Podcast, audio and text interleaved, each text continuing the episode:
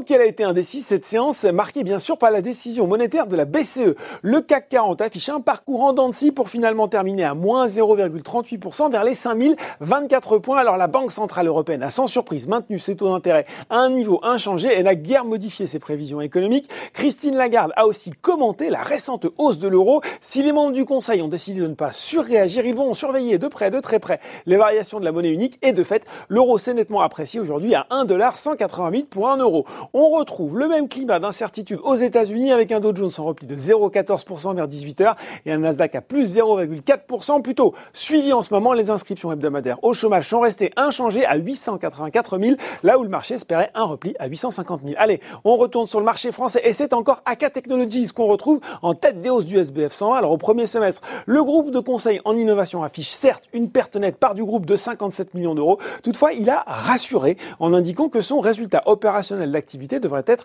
positif sur l'année. Derrière, on retrouve Casino. Le distributeur a annoncé que sa filiale brésilienne GPA avait lancé une étude en vue de la scission de son enseigne Assai du reste de ses activités au Brésil. Une opération qui, selon certains analystes, serait le prélude à la cession de tout, tout partie des activités du groupe en Amérique latine. Sur le SRD, en tout cas, Rally en profite et grimpe de 18%. Derrière, sur le SBF 120, on retrouve SES et SPI. Et puis sur le CAC 40, c'est Peugeot qui rugit. Bank of America a repris la couverture du titre à achat avec un objectif de cours à 23 euros. À noter enfin sur le SRD la progression de 10% de chargeurs après l'annonce d'un résultat net semestriel de 29 millions d'euros contre 8,3 millions un an auparavant. Du côté des baisses cette fois-ci, eh bien Cofas repère une partie du terrain gagné hier et signe le plus fort repli du SBF 120 derrière. Les deux groupes de concession et BTP, Vinci et FH sont dans le rouge. Et puis enfin on retrouve Veolia en repli alors que le conseil d'administration de Suez a officiellement fait savoir qu'il rejetait le projet, je cite, un hostile et opportuniste de rapprochement proposé par le géant des services